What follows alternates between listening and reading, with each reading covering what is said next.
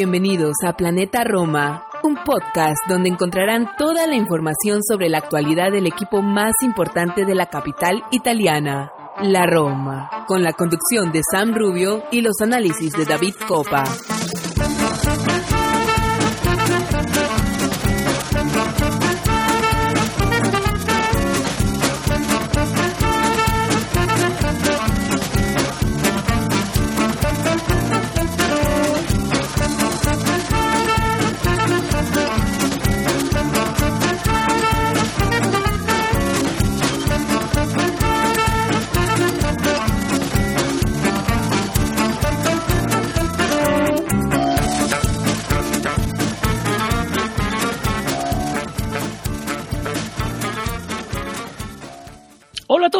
Tifosi y alorosi, y bienvenidos al episodio 205 de Planeta Roma Podcast.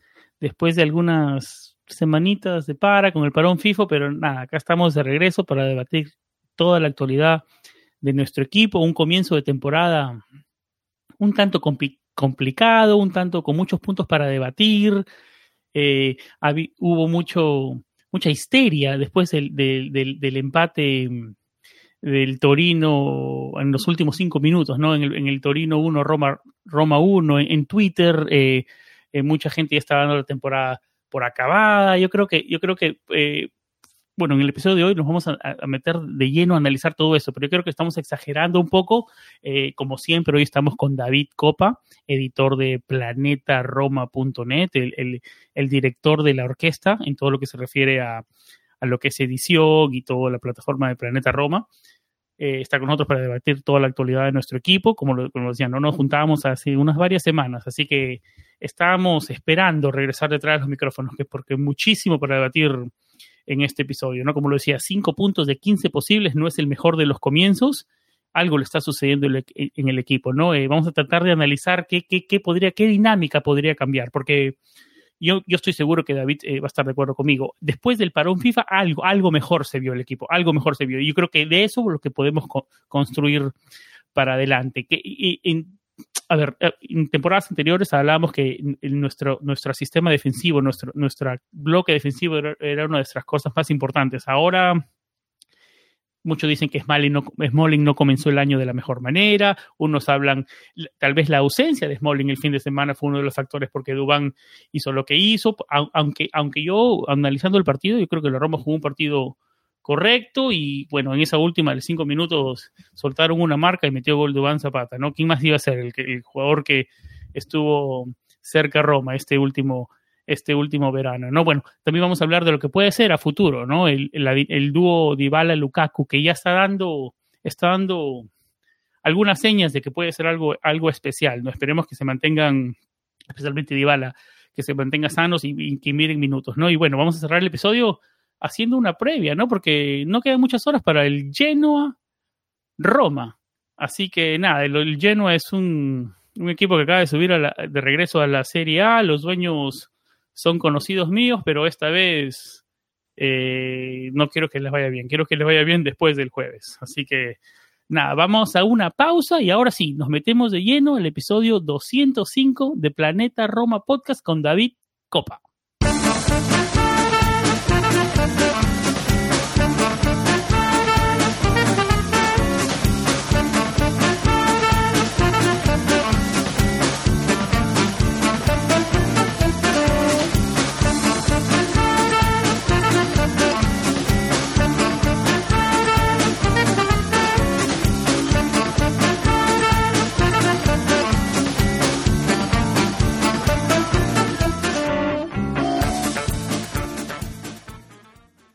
David Copa, bienvenido amigo mío a un episodio más, varias semanas, siempre lo, tratábamos de coordinar, pero se nos complicó. Aquí estamos de regreso, atrás de, de los micrófonos de Planeta Roma, bienvenido una vez más. Eh, ¿Cómo estás amigo? ¿Cómo va todo?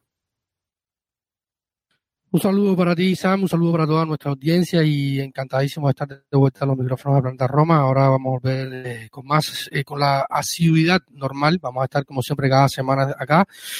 han sido días complicados para, para todos en la redacción de Planeta Roma. Ha habido un poco de desajustes en los temas horarios, distancia, tiempo, trabajo y siempre los temas laborales y de, y de la casa, pero nada, acá estamos.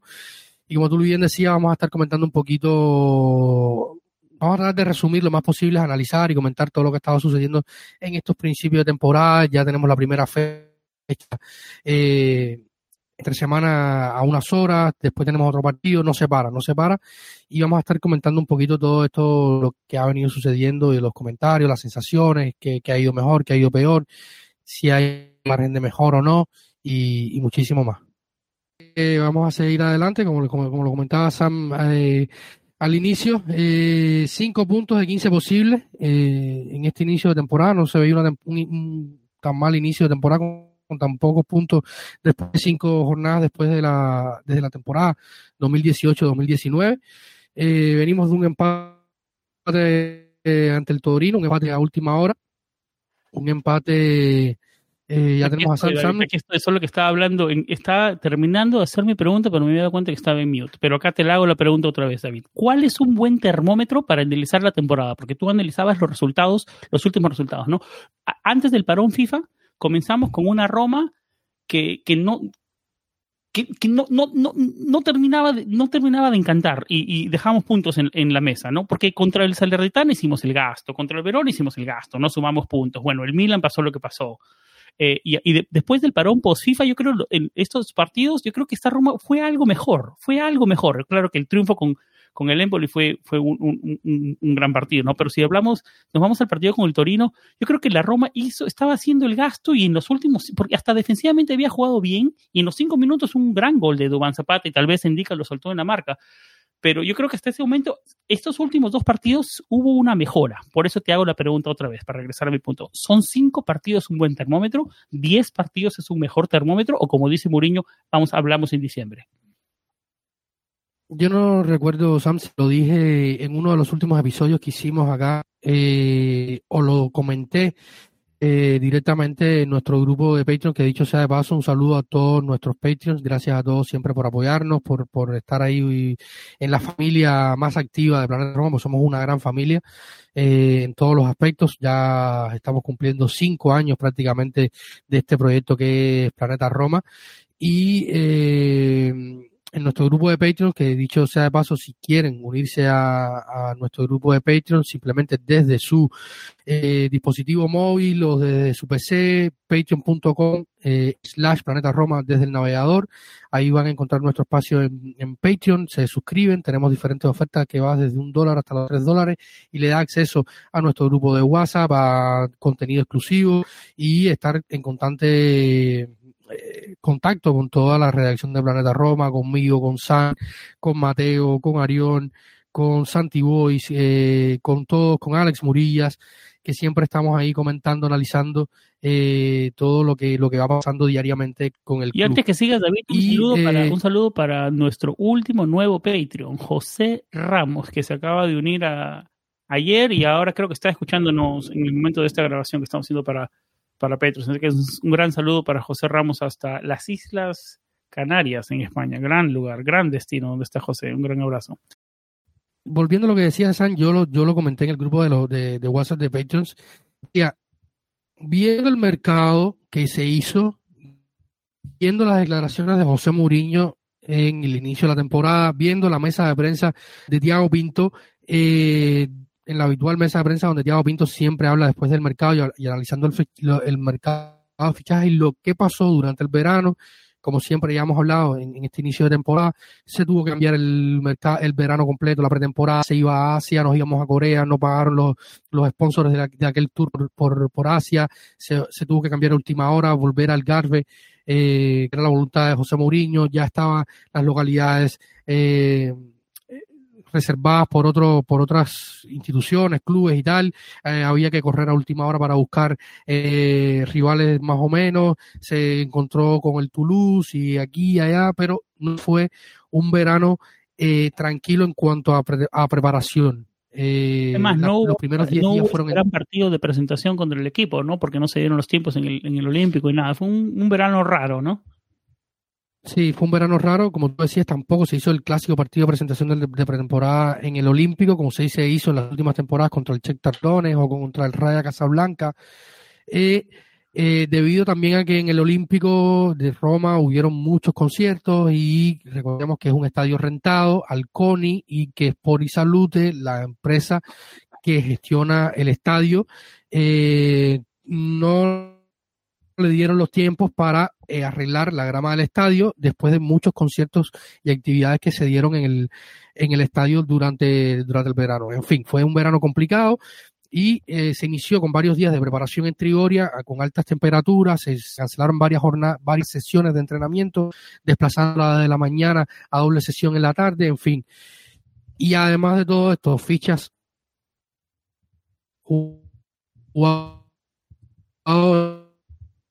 que son todos propensos a lesiones, con problemas físicos, con un historial eh, de lesiones por Fernando Sánchez, eh, sobre todo Leandro Páez estuvo el verano completo de vacaciones porque no estaba considerado por Luis Enrique eh, a formar parte del, del, PSG, en fin, fueron varios pocos que se han ido sumando y yo en el grupo de Patreon comentaba, decía, después de octubre, probablemente mediados de octubre, principios de noviembre, empezaremos a ver esta nueva Roma. Empezaremos a ver esta Roma que eh, se ha ido, que, que, ha ido trabajando o que ha ido ideando José Mourinho en el verano. Porque es una Roma que ha cambiado su espina dorsal, eh, lo decía el propio José Mourinho después del, del Torino Roma, no está Ibáñez, que tan criticado es y que tantos de, de, sus errores recordamos en el, en el pasado, sobre todo los del derby, pero que en el día a día te da una constancia. No está Smalling, eh, que ha empezado mal, tuvo problemas físicos durante el verano, empezó la temporada mal, después tuvo durante el verano, eh, durante, perdón, durante el para un FIFA un problema que le, que la, ha alejado de las canchas.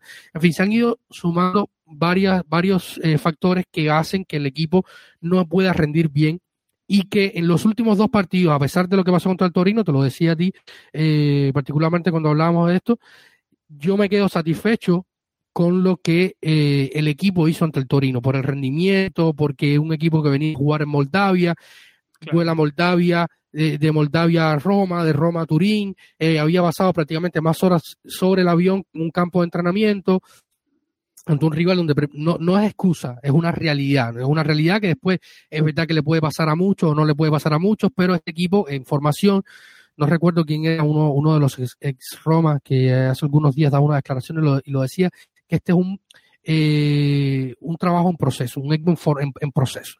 Y este proceso lleva tiempo, lleva adaptación, quien diga que no jugó las primeras fechas ha empezado a jugar y empieza a adaptarse.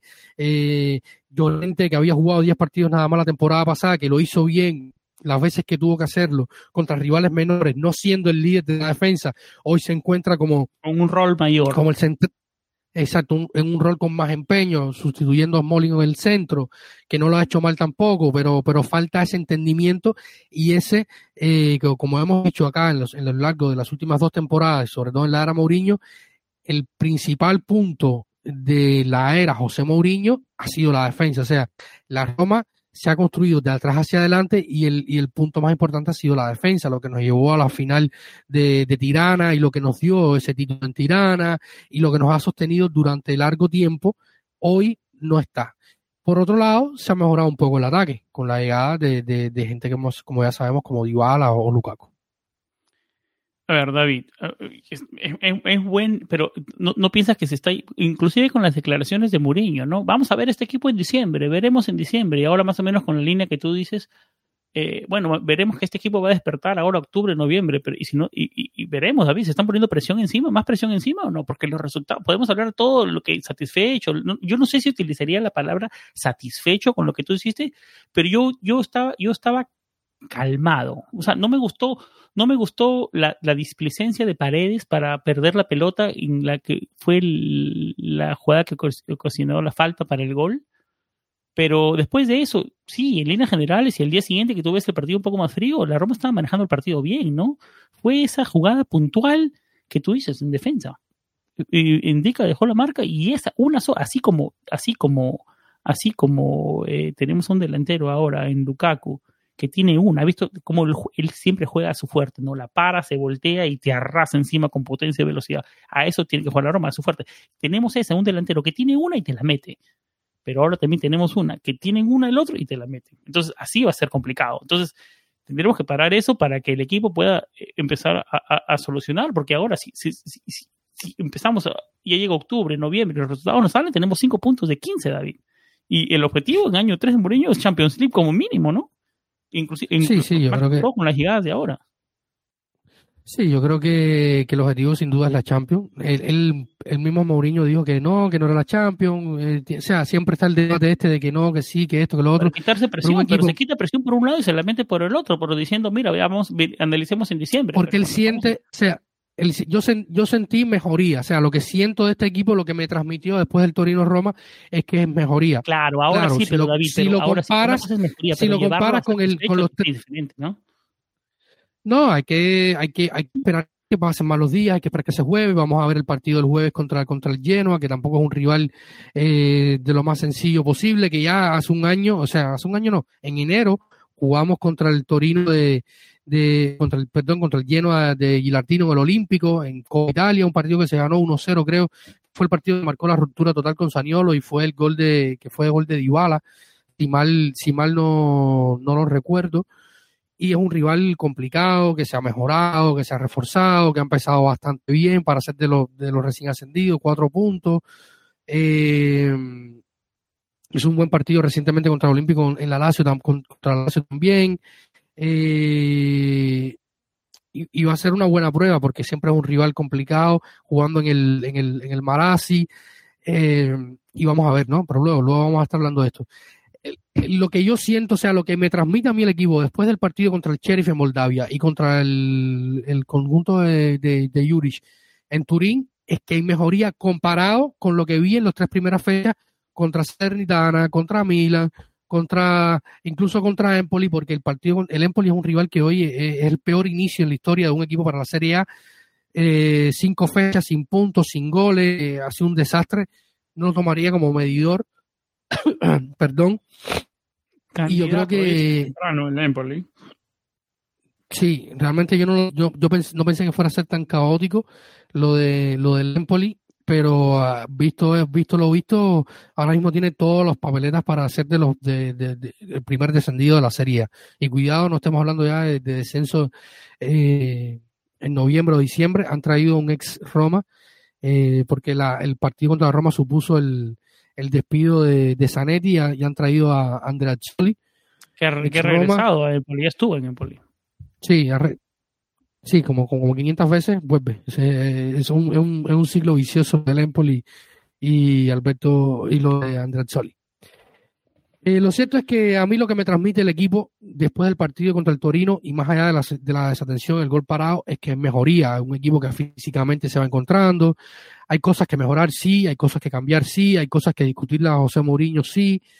Pero también hay puntos en que hay que analizar. Que, que, que, o sea, por ejemplo, falta lo que ha faltado en algún momento, que es una mejor gestión del balón en la zona de tres cuartos ofensiva, más claridad, pero no ha estado Pellegrini, no ha estado Aguar. El plan A y el plan B para eh, la zona de volantes ofensivos no lo tienes. Tuviste que recurrir al plan C, que es el Charawi, que fue el que pusiste por ahí, que, que hizo un buen partido, pero que no estuvo fino. Y Sharawi, yo creo que Sharawi, para mí, Sharawi, yo lo meto a Sharawi y a Bobe, esos dos tipos de jugadores que siempre entran mejor de recambio que titulares. No sé, te da esa, sensación. a mí me gusta cuando juega siempre, sea de titular o de, o de, o de recambio. El tema ¿No te pareció que Bobe pudo ver minutos en el partido frente al... Yo sé que estoy saltando bastantes eh, temas, ¿no? Pero ¿no, no te pareció que pudo ver los debates frente, al Torino? Es uno de los a mí me pareció un poco, me pareció un poco sorprendente que Dybala vio los 90 minutos, a mí me pareció que tal vez al 75, yo creo que Bobby pudo entrar ahí, a agregar números, energía y un poco de entusiasmo ahí en el medio campo, ¿no? Sí, a, a, Mourinho le preguntaron que por qué no había entrado, dijo que él sintió que el equipo no necesitaba cambio. Realmente la verdad es que yo tampoco vi el equipo sufriendo grandemente. Es verdad que pudiste meterle más refresco e ir a buscar el, el resultado. Especialmente con Dybala, que después del minuto 60, como que ya, como que dijo, bueno, el trabajo está hecho acá. Sí, sí el, el, el, partido de Dybala fue flojito en, líneas generales. y pudo haberlo sacado antes a Dybala, efectivamente. Pero también eh, eh, el, equipo, yo lo dije, lo dije en Twitter sobre todo, la fecha FIFA le vino a la Roma mal en el sentido que este, de este equipo que tiene tan, que, que de un año a otro tiene cinco o seis jugadores nuevos en el once titular, necesita jugar. Necesita jugar, necesita rodar. Yo cuando hablé con, cuando hablé con Arión en Planeta Roma TV, yo también pensé que le, venía mal a la Roma David. Y él dijo que para él le venía bien. Entonces era como lo veas. Para mí no. claro, depende de la. O sea, José Mourinho terminó los últimos días de la fecha FIFA trabajando con dos jugadores de campo Velotti y Asmun. Porque para colmo se cae uno en la concentración de, Dinamarca y se llevaron a Christensen. Eh, los chicos que tienen, Boe, Pagano, Pisili, los tres se fueron con las inferiores de Italia. Eh, Dybala estaba entrenando, estaba, estaba en fase de recuperación, Smalling lesionado, Llorente trabajando también en el gimnasio. O sea, estuvo entrenando a la primavera prácticamente, estuvo entrenando a la, primavera prácticamente en los días estos y con dos jugadores de campo, porque los otros dos eran Boer y Villar. O sea, ¿tú, tú crees que... Cada minuto de juego, automatismos, crear Exacto, crear, crear feeling, que jugadores como Lukaku y Dybala jueguen y rueden, que Christensen juegue, que, que, que Indica juegue, que Llorente juegue más de central eh, en la línea de tres centrales porque había jugado siempre de, como uno de los pernos por derecha o por izquierda cuando la temporada pasada cuando llegó. Entonces, necesitas crear feeling, automatismo y, tal que no puedes hacerlo. O sea, son 15 días que ni al final tampoco puedes entrar porque me dice, bueno, no puedo entrar, pero tengo a 10 de los, a 10 jugadores del primer equipo o 12 jugadores del primer equipo aquí en Triori para trabajar, pero tampoco. O sea, eh, eh, eh, es, tiempo muerto absolutamente porque no, no puedes progresar ni mejorar en, muy pocos aspectos. con la chance de que algunos jugadores que, que la Roma tiene bastante seleccionados seleccionen, ¿no? Exacto, el Renato Sánchez que después se volvió a lesionar, el Dybala que... Y ahora va a pasar ahora, viene, viene para un FIFA pronto, prontito viene para un FIFA. Exactamente, y, y, en este caso vas a perder a Dybala probablemente porque ya no renunció a ir el primero para quedarse en Roma y mejorar, pero no estoy seguro eh, que vaya a renunciar al segundo.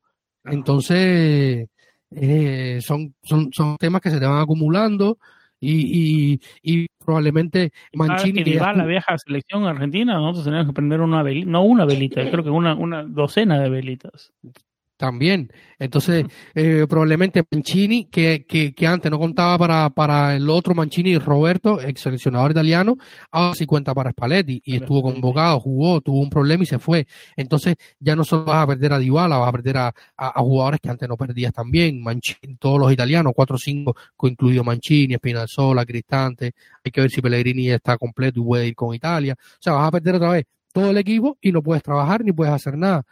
es tiempo muerto. Entonces, esto evidentemente juega en contra de, de, de, de, todo. La planificación y todo, claro, claro que sí. Claro que son cosas que son, son temas que, que no se hablan, pero que son factores, ¿no? Sí, claro. A, veces tú dices, bueno, me viene bien la fecha FIFA porque porque este, el, equipo viene mal, necesita un refresco, que se, que se calmen los esto para que vengan y vengan refrescados, pero no siempre, no siempre y al final, como son todos jugadores top, y eso implica que van a estar siempre enfocados con sus selecciones y evidentemente esto le da menos tiempo al entrenador para trabajar cuando hay fecha FIFA porque todos van a ir convocados con, sus países y, esto siempre juega en contra. Hablando un poco de lo que pasó con la fecha FIFA anterior y con la que se viene, porque ya incluso hay algunos países que ya están dando la lista de preconvocados y tal, no hemos terminado una y estamos empezando la otra prácticamente. Y esto evidentemente siempre afecta a, a, los entrenadores y en este caso José Mourinho, como bien decía, por eso a mí me daba la impresión y lo comenté varias veces por Twitter, que para mí esta fecha FIFA venía también a la Roma porque es un equipo que necesita rodar y crear ciertos automatismos. Y hay una fecha FIFA, como dice David, hubo una fecha FIFA el mes anterior, hay una en un par de semanas y hay una más en noviembre. Así que hay que tomarlo en cuenta esto de las fechas FIFA ahora en el calendario presente. Nos vamos a una pausa y así como hablamos de la Roma eh, como equipo general de los primeros cinco partidos, cinco puntos de 15, vamos a hablar de, nombres, de actuaciones individuales, de qué podemos hablar de, esto, de estos primeros cinco partidos, de algunos nombres eh, de jugadores que llegaron y jugadores que estuvieron en escuadra. Vamos a, una vamos a la segunda pausa del programa y regresamos con Planeta Roma Podcast.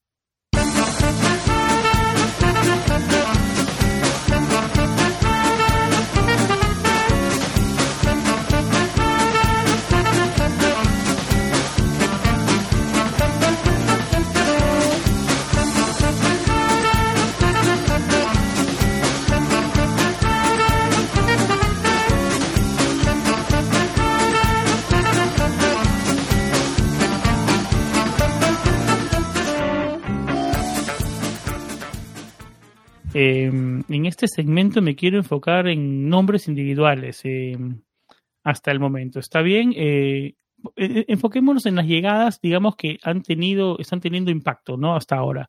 Eh, Indica, hablabas tú hace un rato de Indica, que no tuvo, no jugó al comienzo, pero ha visto minutos ahora después del parón FIFA. Eh, bueno, Lukaku, creo que podemos separar la conversación de Lukaku con, en, un tema aparte, ¿no? Porque yo creo, yo creo que Lukaku y Dybala, y Dybala ya estaba acá, pero esos dos jugadores están millas, son millas mejores del resto de lo que tenemos. Eh, separando Lukaku y Dybala, eh, Paredes, es un tema con con, con él quería comenzar, David, con él quería comenzar. ¿Cuál es tu sensación de Leandro Paredes, su segunda estadía en Roma?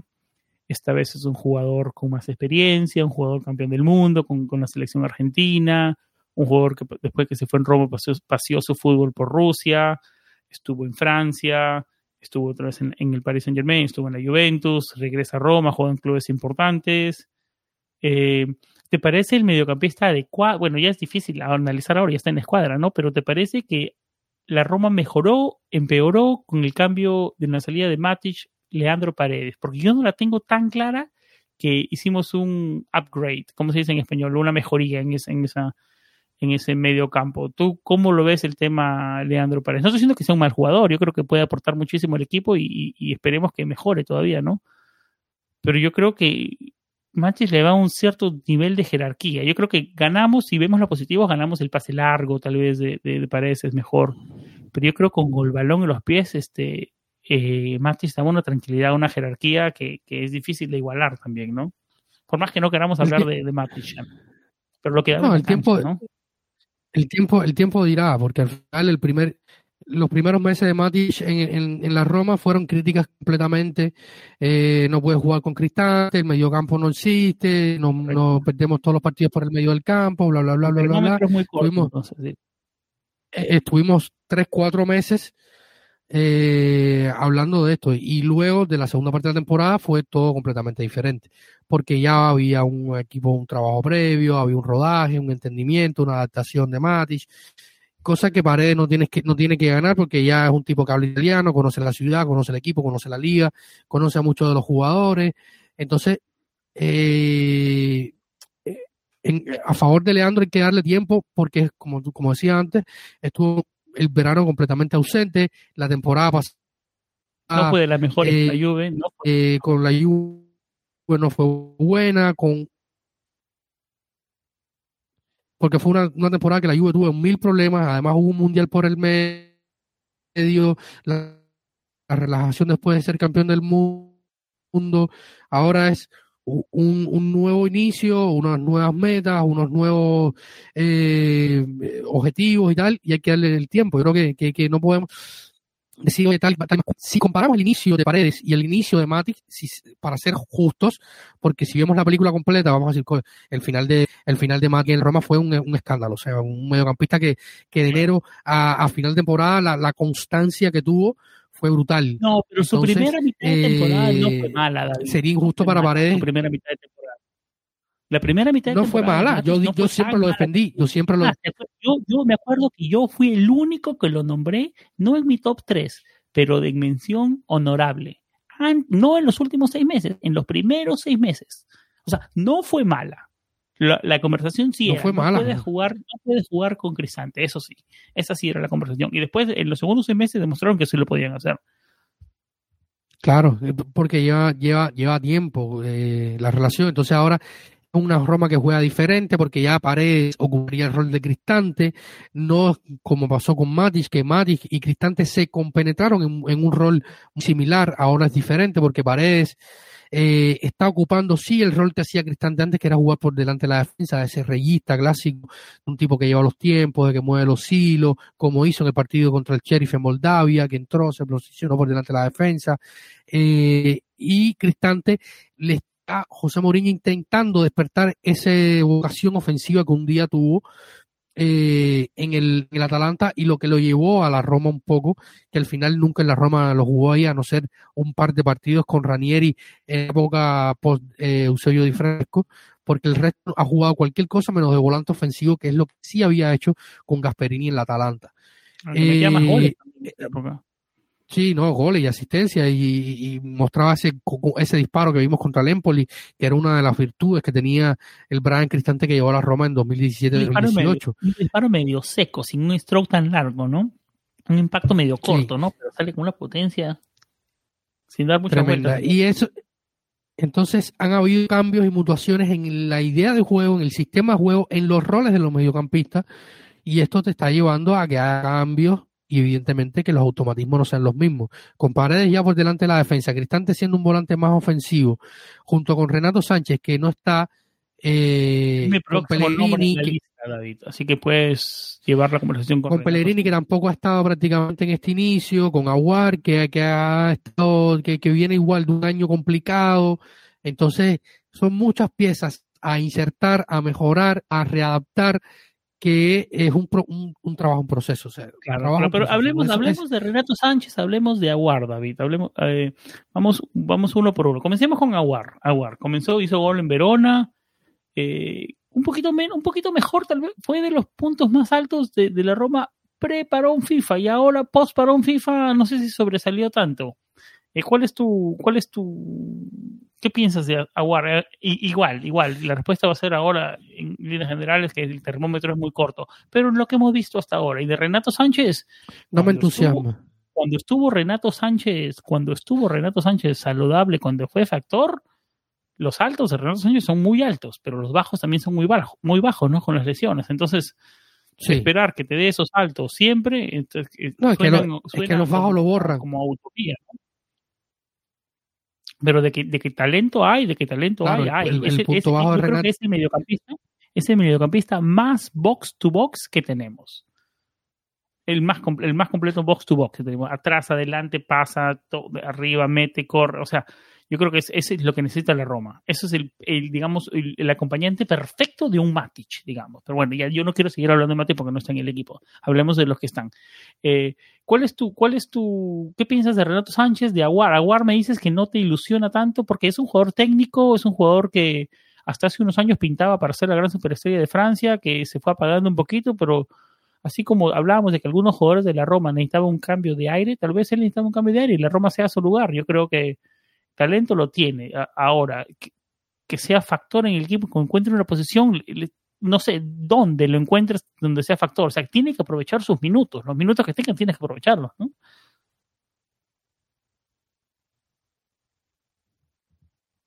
David.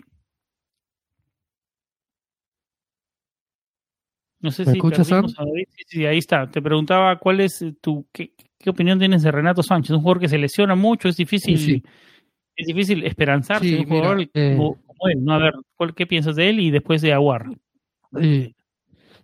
mira, a mí Renato, como tú decías, cuando ha estado en un, un jugador que me ilusiona mucho porque es un jugador diferente, que corre, que, que tiene regate, tiene buena visión, tiene buena pegada, eh, sabe leer bien las jugadas, ver bien dónde, dónde están los espacios.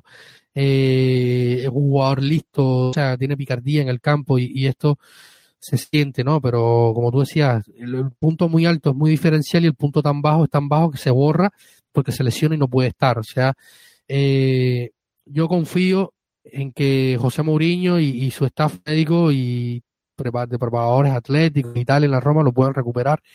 Porque si lo pueden recuperar, eh, es un jugador muy diferencial, un jugador que junto a Paredes, junto a, junto a, Cristante pueden, pueden cambiar mucho eh, la cara de la Roma. Y yo creo que, esto es lo que necesita la Roma, un jugador que, que te cambie los partidos desde inicio, ¿no? Y esperemos que, físicamente pueda en algún punto ser fiable porque ahora tiene muchas, muchas interrogantes. Es una pena porque es un jugador que con una calidad que de calidad va sobrado.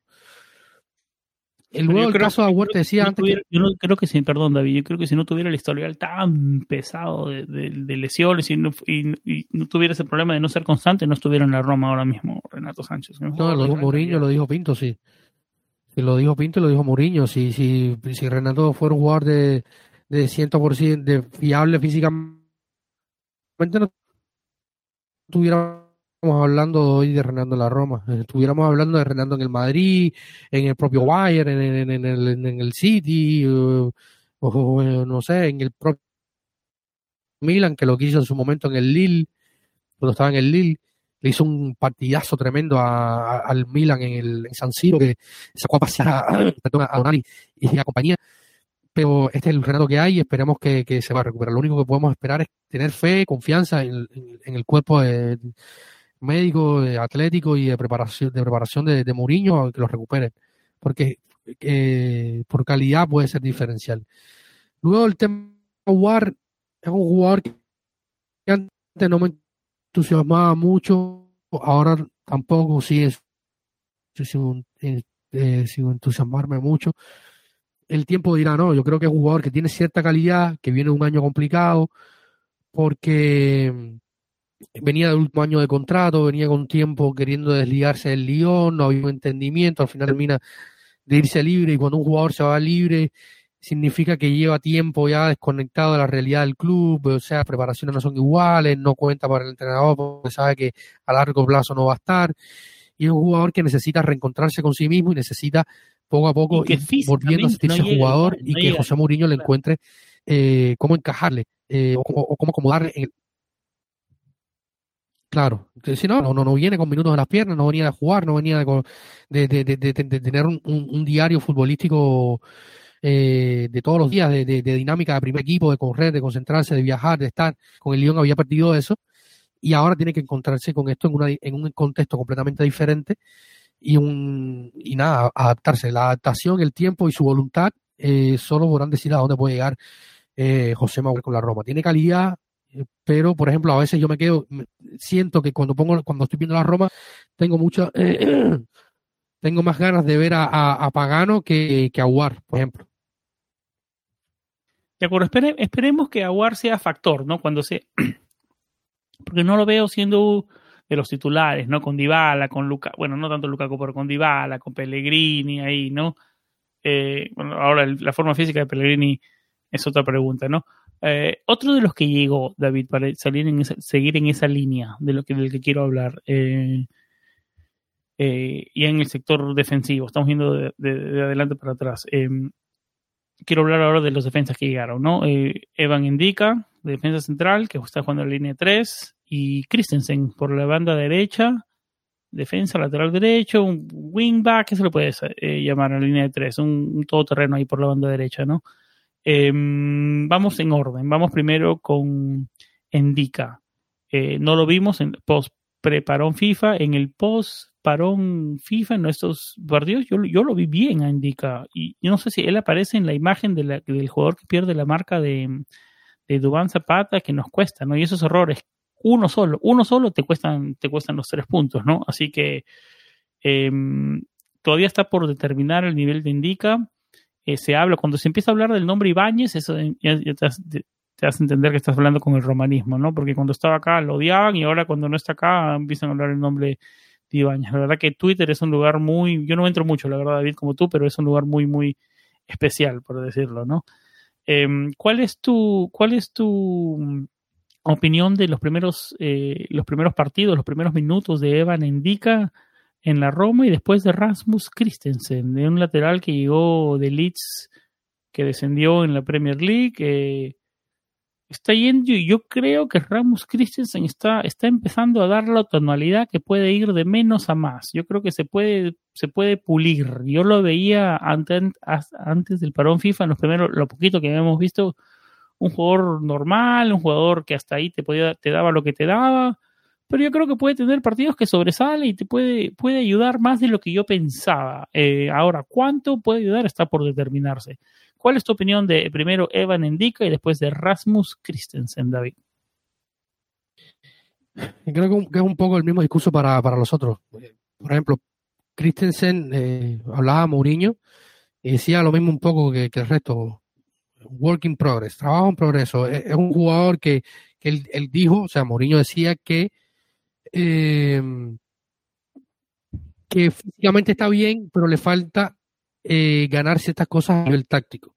Y yo creo que poco a poco el partido contra el Torino no es el mejor, ni nosotros tampoco podemos venir a hablar cosas buenas de, de Christensen después del partido del Torino porque le rebotaron dos o tres pelotas, se nota un poco todavía desencajado, por decirlo de alguna manera, pero al final, por ejemplo, estuvo muy listo en la acción del gol de Lukaku porque fue allí, tocó el, eh, se apunté el balón para tratar de hacérselo llegar a Lukaku, que al final termina cayendo con el gol.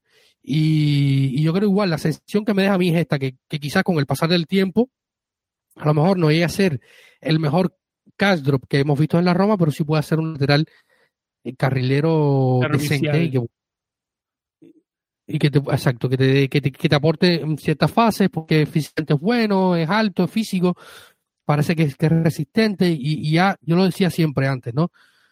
Ya eh, tú para reemplazar acá al Drop de la, de la, de la última, quitando la última temporada, para reemplazar a Castro, lo primero que tienes que tener es un jugador que te juegue lo que te jugó Castro en, la, en, el último, en el último periodo de Fonseca y lo que te jugó en los dos primeros años de Mourinho. Eh, en el primer año y, tanto de Mourinho, que fue un jugador que lo jugaba todo, absolutamente todo. De los mejores, claro, claro. Y que luego no te dejes un espacio, porque ya no tienes un jugador menos siempre en la. Eh, ahora mismo tienes un jugador menos en la defensa y tienes que usar a Shelly de central. Entonces, si tuvieras a Castro lesionado o no tuvieras uno más, en fin, y también está su polivalencia. En el Leeds jugó de central, él te puede jugar de central, incluso puede jugarte de mediocampista 5 de quite. Es un jugador que tiene cierta polivalencia. El tiempo, solamente el tiempo irá. Y con Evan indica un poco más de lo mismo, ¿no? Un central que tiene mucho más recorrido que, otros centrales que hemos fichado en los últimos tiempos, que tiene experiencia. ¿Y Roy Ibáñez tenía mejores pies que, Evan indica o está todavía por determinarse eso? Sin, sin tener que, hay que verlo más. mejor pie del mundo. Hay que verlo más. Hay que verlo, más, Hay que verlo más. Hay que verlo más. Día a día, ¿no? comentarios en Twitter, así que te, los. Pero, tu eh, opinión, por ejemplo, yo, yo cuando estaba en Alemania, cuando estaba en Alemania a mí me gustaba, era un jugador un central que tenía buen ida y vuelta, bueno en los duelos, tenía bastante, una, una salida bastante aceptable. Pero ya eso es pasado, ahora hay que ver la realidad con la Roma, el día a día con la Roma, el contexto de la Roma, un equipo que juega diferente, con otras aspiraciones, con otra presión y tal. De momento ha ido bastante bien, así que eh, poco a poco, ¿no? Poco a poco hay que eh, ir esperando la adaptación. Por eso te digo, como dice el título de este episodio, trabajo en progreso, work in progress, ¿no? Hay que esperar que el equipo ruede, que el equipo juegue, que el equipo... Estos partidos solamente pueden hacer bien a la Roma. Vamos a ver el próximo jueves contra el Genoa, eh, un campo que siempre suele ser difícil, contra un rival que, que, que, no te va a ir a proponer mucho, que va a encerrarse, pero bueno, vamos a estar hablando de esto más adelante y todo lo que sea. De jugadores, pero termina la idea. No, no, no, era esto, que, que más adelante vamos a estar hablando, haciendo una pequeña breve del, del, del lleno a Roma.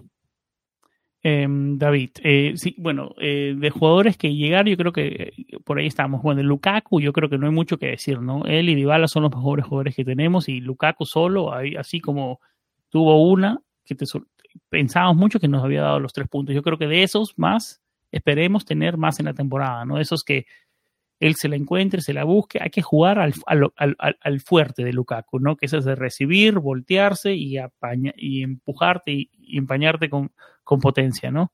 Para el remate. Em, creo que es un delantero top, es un delantero que hay que disfrutarlo mientras está en Roma y mientras que no esté peleado con nadie, no esté, esté bien, esté contento en Roma, hay que disfrutarlo no sabemos si va a quedarse acá por mucho tiempo, hay que disfrutar lo que, lo que, lo que dé. Eh, pero yo creo que él es un delantero que te, que te soluciona partidos, ¿no? Él y Dybala ahí da para, para ilusionarse, ¿no? Ahí estamos bien. Eh, ¿Cuál es tu opinión de Romero Lukaku? No hay mucho que decir del, de, de, Lukaku, ¿no? no, no, hace falta lo de Romelu porque al final es un jugador que tiene 59 goles en 100 partidos en Serie A, solo 6. ¿Y qué 6? son los que han logrado superar a, Romelu en, esta cifra eh, antes de, de, él, o sea, que han, que han, llegado antes que él a, la cifra de... de, de ¿Qué seis? A ver, mándame los seis. Espérate, estoy ahora buscando... Ah, te mandé ese. que el primero es Cristiano Ronaldo. Eh, acá está. Solamente eh, cinco jugadores han marcado más goles en sus primeros 100 partidos eh, sería que Romelu Lukaku, que tiene 59 en 100 partidos antes de los 100 partidos, de Cristiano Ronaldo con una absoluta barbaridad, 81 goles en 100 partidos sería una, una absoluta barbaridad lo de Cristiano. Higuaín con 75, un viejo conocido a la casa, Vini Montela, Cheva, Trezeguet y Darío Hubner, es el otro que tiene 59 como, como Lukaku en eh, 100 partidos de Serie ah, buen, buen, buenos nombres, David. Eh, pusimos, un, pusimos un post hace unas, cuando comenzamos a grabar el episodio, y ya llegaron algunas preguntas Van llegando algunas preguntas de Twitter de Tony Gaitán. Bueno, Tony Gaitán que ya Eh, interactuamos con él hace tiempo. Un saludo para Tony. ¿Qué esperar de Renato Sánchez hoy por hoy? No puedo creer que ya se haya lesionado dos veces. Bueno, ya tocamos el tema de Renato Sánchez. Eh, los lows, los highs son highs y los lows son lows con él, ¿no? Nos llega otra pregunta también, David, de Marcos, que nos dice: ¿Qué tanta paciencia le tendrá la directiva a Moe? ¿Cómo va la recuperación de los lesionados? Tammy, Smalling, etcétera. Con plantilla al 100%, ¿cuál sería nuestro cuadro titular? A ver, lo de la paciencia de la directiva para Mo, yo creo que eso no es tema ahora, ¿no? Yo creo que va a terminar su contrato y después se verá, ¿no? yo creo que, yo no creo que estemos hablando de que en algún momento que si empata un partido más y pierde, yo no creo que esté peligrando su posición ni, ni, nada, de ni nada de eso. Yo creo que ese tema no es tan importante, especialmente ya entrando en la última temporada de Mourinho, ¿no? Sería raro que, que, que, que algo pase antes de que termine. No sé cuál es tu opinión, David, con eso, de los lesionados. La, bueno, Tami tiene una recuperación larga todavía. A ver si nos puedes dar un update, David, de cuál es lo, último de Tami y cuándo veremos a Smalling dentro de la cancha, David. Bueno, lo de Mourinho tiene que ser que, que de aquí a final de año sea un caos eh, total, que la Roma no, no, no despegue para que al final terminen los freaking despidiendo a Mourinho. O sea, tendría que ser un caos muy... Yo no, lo, veo, de verdad. yo tampoco, a día de hoy no lo veo. Yo creo que pase lo que pase, o sea, salvo un caos, o sea, la temporada transcurre normal. Como mínimo va a terminar su contrato. Como mínimo va a terminar su contrato, exactamente. El tema de Tami va recuperándose, el tiempo dirá. Se habló inicialmente de, de enero, febrero. Eh, que podría estar listo para volver. Veremos, hasta ahora en este momento los, vemos los videos y, la actualización de lo que va poniendo el club, que en los últimos días y durante la fecha FIFA también puso algunos videos de Tami trabajando en Trigoria, en la piscina y, haciendo recuperaciones, el propio Tami su historia en Instagram, pero poco más.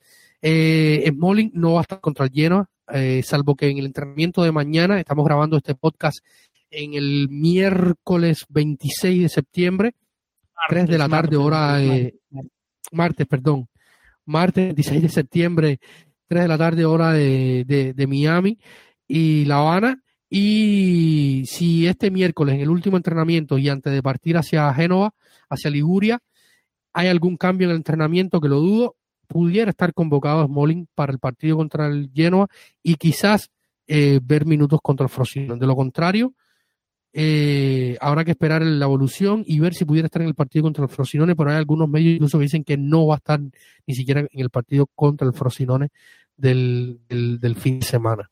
Fin de semana, del 1 de octubre, ¿no?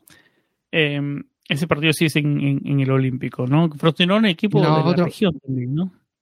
Sí, increíblemente ahora mismo es el, el, equipo mejor clasificado en la tabla de la Serie A de la región de Asia. el Frosinone. David, eh, vamos a una pausa, David, y nos metemos a hacer una previa del lleno a. Falta una pregunta, ¿no? No, ah, sí, falta alguna pregunta, perdón, perdón, me adelanté, me adelanté. La última pregunta. La, de la plantilla. con plantilla al 100%, ¿cuál sería nuestro cuadro titular?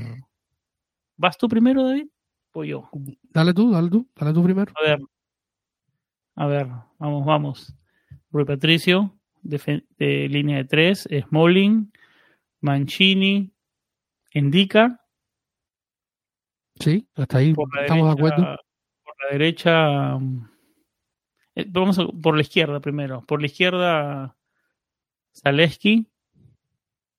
Eh, por la derecha, es que es un nombre, es complicado. Se me hace difícil ir, ir por, por Christensen, se me hace difícil ir por Shelley. De verdad, con un, con un buen Carso, yo me la juego por Carso, por un buen Carso. El otro día vi una foto de Muriño con, sonriendo con Carso, saliendo del bus que me ilusionó. Yo me lo juego con Carso. Por la derecha, digamos, en, su mejor momento, con plantilla al 100%, digamos, ¿no? Eh, mediocampo de primera línea. Ah, eh, Cristante, de todas maneras, tiene que estar ahí. Paredes, ahora, claro. Eh, Pellegrini, y arriba de Ibala Lukaku. Sí, tiene, es prácticamente la misma que yo diría, salvo que eh, la izquierda ahora mismo has tocado una tecla que quizás en próximos episodios lo estaremos hablando, el tema Zaleski, que no está bien, Nico. no termina de levantar, no termina de Sí, pero Espinazola, es que, pero David, pero espérame una cosa, está bien, toqué un tema principal porque inclusive le han, han habido insultos contra Zaleski, ha habido, se la están agarrando contra él y no entró bien en el último partido, yo entiendo, pero tú piensas que, tú piensas que de un momento a otro Espinazola va a levantar? Yo creo que ya, ya, ya, ya, ya, o sea, ¿cuál es la otra opción? Eh, poner a poner a, El Sharawi en esa posición, cambiar la posición y ponerlo titular.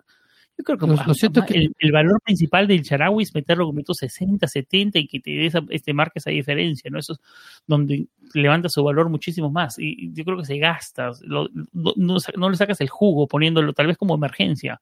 Pero si nuestras opciones son Zaleski y Espinazola, yo creo que muchos se la jugarían con Espinazola, pero yo digo, el techo de ahorita es más alto un poco de Zaleski, vamos a darle minutos a ver si se recupera y, y hay un cambio. O sea, no es que tampoco tengamos que escoger por muchísimo, ¿no?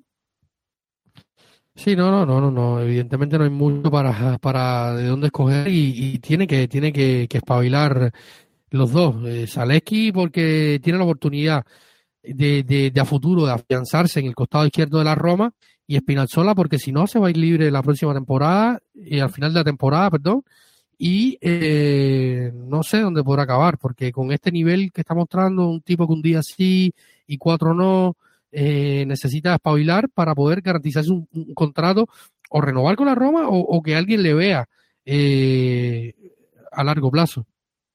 Lo mejor de Spinazzola ya lo vimos hace un hace tres temporadas, no dos, dos, tres temporadas. O sea, tú lo ves, tú lo ves despuntando hasta la línea, sacando el centro, esas, esas explosivas que tenías, lo, lo ves haciendo constantemente, tal vez unos chispazos, pero lo ves haciendo eso constantemente. Por eso fue con Zaleski, porque le veo un techo más alto y mucho, mucho más espacio para mejorar, digamos, ¿no? Un techo más alto ahora mismo. Por eso fui con Zaleski. ¿Y cuál es tu también Pensaba vamos, vamos, con tu once. A ver, vamos con tu once, para completar tu once, porque quiero que, quiero que te enfoques. Para cerrar el tema Zaleski, para cerrar el tema Zaleski, decía, desde la temporada pasada yo igual estoy apostando porque Zaleski sea el titular por ese costado izquierdo, pero no termina de cuajar. Yo creo que, que, que pasa un problema para la Roma si no termina de hacerlo. Al final, si no lo hace, habrá que tomar ciertas determinaciones. Y mi, y mi once titular, con todos al 100%, sería eh, muy similar al que tú dijiste. Eh, la única duda en este momento es la, la del costado izquierdo, porque con, con, con un Castro eh, al top, al 100, voy con Castro por la derecha. Y, y con Smalling recuperado igual, Mancini, Smalling indica, Rui, eh, eh, Castro, eh, Cristante, Paredes eh, y uno entre Spinazzola y Salek en este momento. Y arriba Pellegrini, Dybala y Lukaku. Yo creo que no, no hay mucho más. Claro. Yo creo, que la mayoría del romanismo estaría de acuerdo con eso, ¿no? Pienso yo. Probablemente. Bueno, David, vamos a la última pausa del programa y regresamos con la previa del lleno a Roma en el Luigi Ferraris.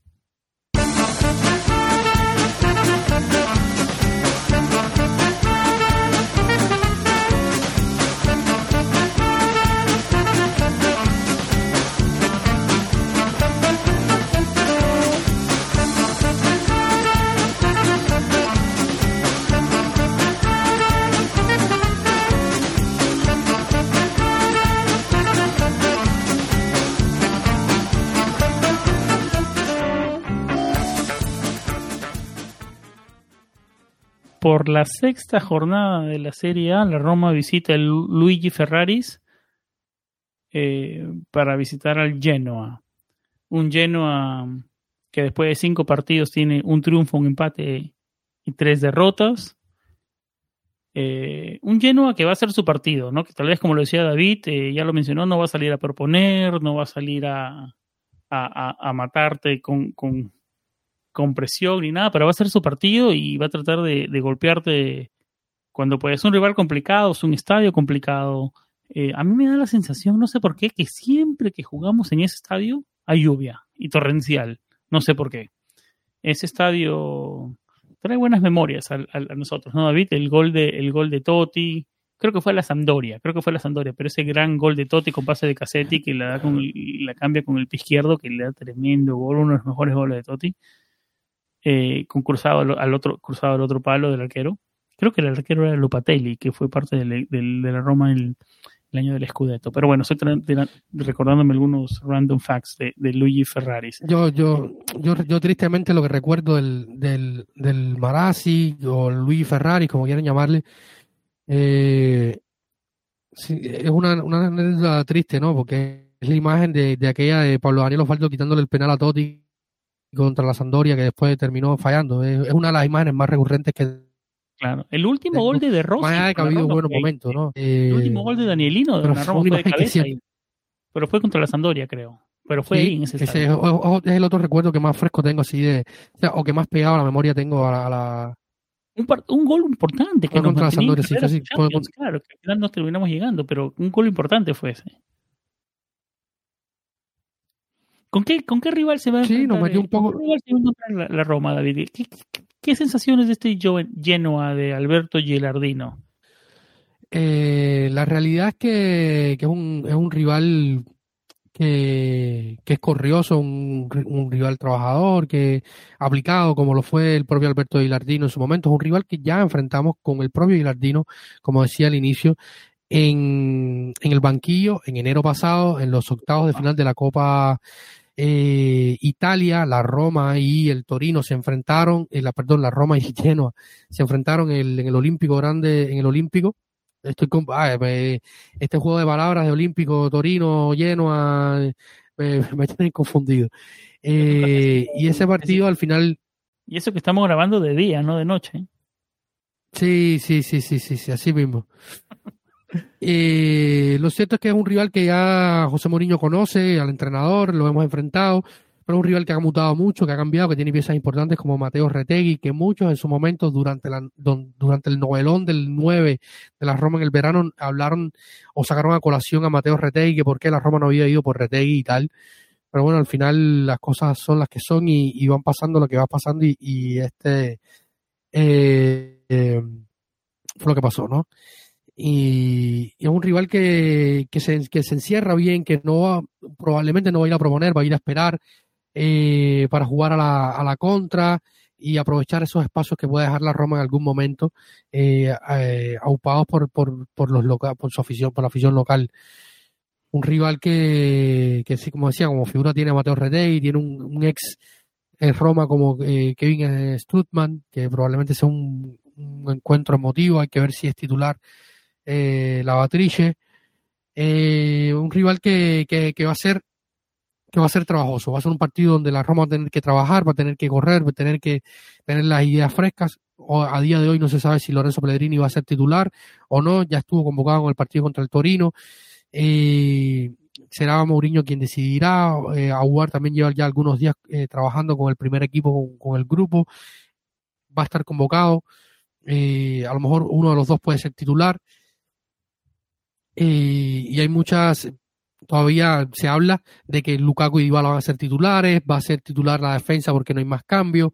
Habrá que ver si hay alguna, eh, se alternan las bandas o vuelve Cadro para jugar por la derecha eh, en el contra el Genoa, si por la izquierda está Salesio Spinazzola. Por ahí son las, las dudas más, eh, más claras que debe tener José Mourinho, ¿no? Las dudas más grandes eh, por la derecha y por la izquierda en este momento. 26 triunfos para la Roma, 8 empates, 9 triunfos para el Genoa, 76 goles a favor de la Roma y 46, 43 goles a favor del Genoa en el historial de estos dos equipos. Claro, clara ventaja para nuestro equipo. David, eh, mencionaste todas las complicaciones que, nos va a mostrar el, el, Genoa. Eh, el, más o menos lo que como Mourinho estaría afrontando el partido, pero después de todo lo que hablamos, David, 5 de 15, necesitamos sumar de a 3 frente a estos rivales, así sea de visita. ¿Estás de acuerdo o no estás de acuerdo? ¿Cuándo empezamos a sumar de a 3? Porque si empezamos a hablar de mejoría, mejoría, que este equipo tiene que ser demostrado con, con, con tres puntos en la cancha. No, no yo no quiero terminar el partido con el Genoa, con un 1 a 1, con un 0 a 0, con un 2 a 2, o, digamos que no pase con una derrota y decir, sí, pero tengo buenas sensaciones del partido. El equipo va mostrando mejorías. Pero sumando de a uno, mm, no sé, David, ¿cómo la ves? Ah, es, complicado porque hay que ganar o ganar, pero también el equipo tiene que trabajar y crecer. O sea, hay que ganar el partido, sea como sea. Es complicado, ¿no? Es complicado. La realidad es que hay que ganar. Y, estamos aquí para ganar y para mejorar la tabla. Y siempre, como yo siempre digo, es mejor. Eh, yo creo que lo de las eh, mejoras y eso corregir todo lo que quieras, pero corregir ganando, David, corregir sumando de a tres, si no se hace insostenible todo como te decía, lo cierto es que hay que sumar, sumar de a tres y, esperar que, se mejore. Pero a este equipo hay que tenerle paciencia. Hay que tenerle paciencia, pero hay que ganar también. Entonces, hay que buscar un equilibrio rápido y estos partidos son buenos para, para, para sacar puntos, ¿no? Rivales recién ascendidos se vienen por delante y hay que aprovechar. Yo creo que sí, se vienen partidos, se vamos mirando un poco los partidos que se vienen adelante el Genoa, bueno, el del Genoa fuera de casa, el Frosinone en Roma, en el Olímpico, después, algunos días después, el cuatro días después recibimos al Servet de Suiza en el Olímpico, después viajamos, tres días después viajamos a Cagliari, después recibimos a Monza, después recibimos al Slavia Praga el 26 de octubre, el 29 de octubre cerramos el mes en el, en el Giuseppe Meazza, en frente al Inter, Así que se viene este mes de octubre, bueno, para cerrar septiembre, eh, Genoa, luego Frosinone, Servet, Cagliari, Monza, Slavia Praga e Inter para cerrar el mes. Yo creo que tenemos algunos rivales ahí en Serie A para que si nos enfocamos en Serie A, Genoa, Frosinone, Cagliari y Monza es una, es una oportunidad para empezar a sumar y empezar a, a, mostrar cierta recuperación, no solamente en sensación, sino en la tabla, ¿no? Totalmente. Se vienen partidos que son importantes para sumar, así que vamos a ir viendo cómo se va, cómo se va dando. Vamos a estar, como siempre, conectados con Planeta Roma en todas las plataformas para ir eh, siempre viendo eh, cómo va evolucionando el día a día nuestra querida Roma.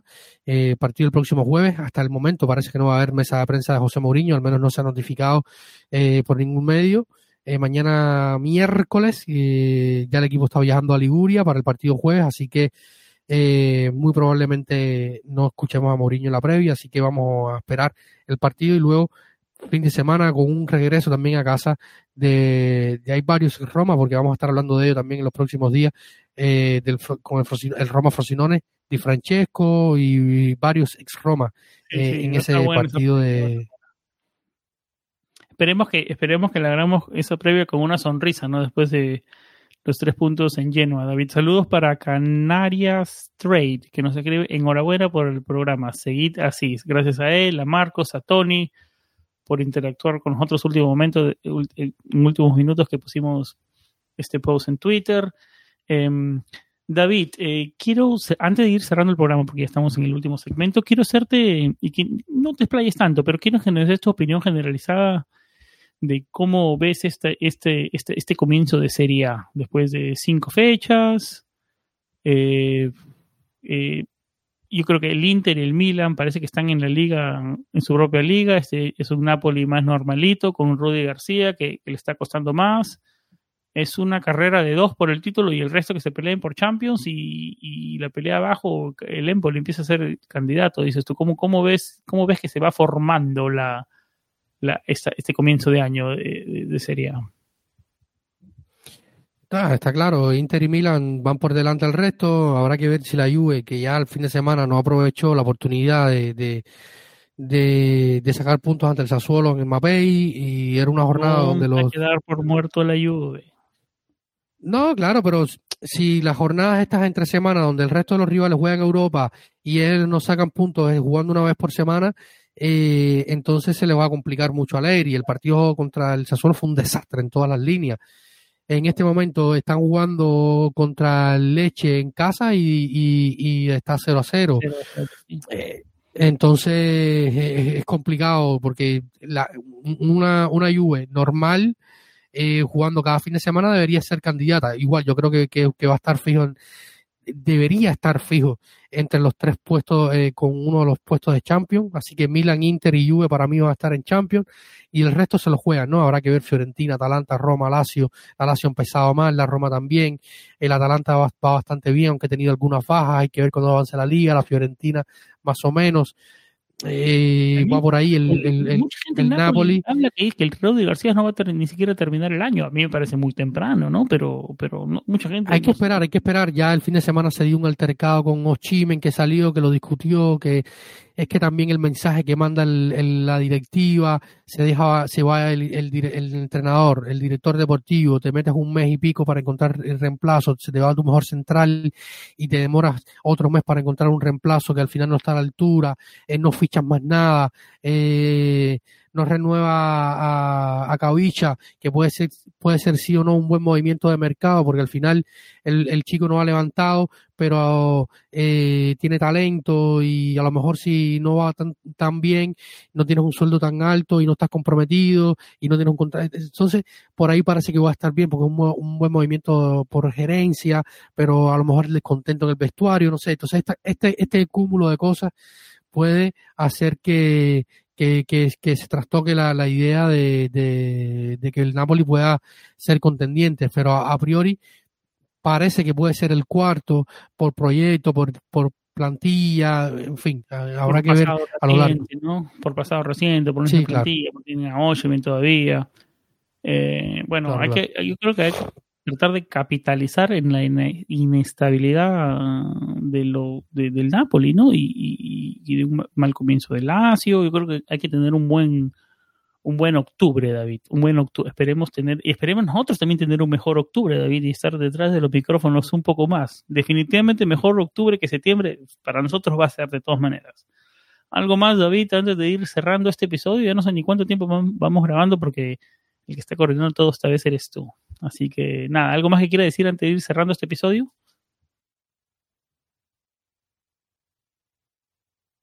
No, ya creo que hemos cubierto bastante información, vamos pasando la hora de, grabación, esperemos que no se haya extendido mucho. Y nada, muchísimas gracias a todos por, por escucharnos, por estar aquí, si han llegado hasta el final, muchas gracias. Eh, manténgase conectado con Planeta Roma en todas nuestras plataformas, Instagram, eh, Twitter, Facebook, también tenemos un canal ahora en WhatsApp, en Telegram, en todas las plataformas de nuestra web, planetaroma.net, en fin.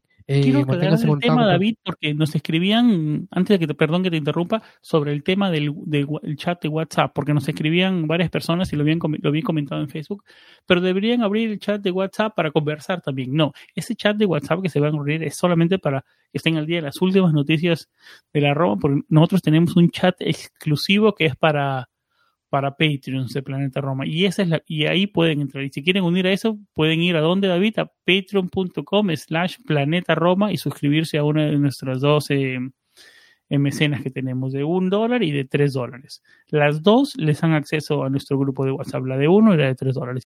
La mecena de tres dólares le da en contenido extra. Eh, Arión Gamardo usualmente es el que hace los, los análisis post partido. Eh, usualmente los trato de, los trato de colgar a, después algún, unas horas solamente después terminados los partidos, a veces al día siguiente, pero siempre tratamos de tener todos los análisis post partido y nada, y, algún material extra, algún episodio otro que grabamos por la plataforma de Patreon, estamos también en nuestro canal de Twitch, en nuestro canal de YouTube, en nuestro canal, como decía David, de Facebook, Instagram, Twitter, pueden seguirnos por nuestra, todas las cadenas, todas las redes sociales que más les guste. Y bueno, nuestra base de datos siempre es nuestra página web, planetaroma.net. Ahí es donde encuentras nuestros últimos episodios del podcast, toda la información de la Roma, todo el, contenido que hacemos. Nuestra cuenta de Twitter también es muy activa, la de Facebook, como lo decía David. Eh, y nos pueden escuchar en todas las, las, plataformas principales de podcasting, Apple Podcast, Google Podcast, Stitcher, Spotify, iHeartRadio, TuneIn Radio, eh, en todas las plataformas principales de podcast y a las, y a las que le hace el feed de, de, Apple Podcast, que son muchísimas más. Así que lo único que tienen que hacer es ir a la, su plataforma favorita y poner Planeta Roma y nos deberían encontrar a los que a los que a los que les gusta el contenido y los que se han quedado con nosotros hasta hasta ahora que estoy escuchando más de una hora de programa nos ayudaría muchísimo si nos dejan un review nos ponen unas cinco estrellas en la plataforma favorita que nos escuchan y nos dejan un comentario positivo, que les gusta el programa. Eso nos ayuda mucho con el algoritmo para llegar, tratar de llegar a, a más personas y que este proyecto eh, siga creciendo. Hablando, hablar, ahora que he hablado de seguir creciendo, otra vez le quiero agradecer a todos nuestros patrons, a, a José Ramos, que se unió hace algunos momentos, se unió ayer a, a nuestro programa de Patreon y al, chat hace unos momentos, al chat donde sí podemos conversar, ¿no? Sobre la Roma, gracias a él, a José, a Imanol, a Marcos Ramírez, a Franco Borja, a Adriano da Silva, Antonio San Mataro, Kimoti, Sebastián Marulanda, Nelson, Diego Sánchez, Fran Santa, Mauricio Santos, Matías, Sigrid, Franco, Carlos, Sócrates, Clayton, Diego, Luis, Elvis, Aarón, Saúl, Felipe, Mariano, Conce, Luis, Derek, Roberto, Iván Morales, Franklin, Gabriel, Daniele, Diego, Jorge, Román, Cristian, Ricardo Montilla, nuestro querido Ricky, que ya también uno, uno, de los antiguos, gran abrazo para él y es uno de los grandes, grandes eh, eh, conversadores de nuestro, de nuestro, de nuestro, grupo de, de Patreons de WhatsApp. Yo creo que por aquí vamos cerrando el episodio 205. Esperemos que el equipo regrese del norte de Italia con un triunfo y estamos acá con la promesa de siempre, no siempre se da, pero siempre con el esfuerzo y las ganas de estar detrás de los micrófonos. Así que muchísimas gracias a todos los que nos interactúan con nosotros, a todos los que nos apoyan, a todos los que quieren que este proyecto siga creciendo como nosotros. Muchísimas gracias. Siempre con vibras positivas y como siempre, lo más importante, por Saroma. Chao.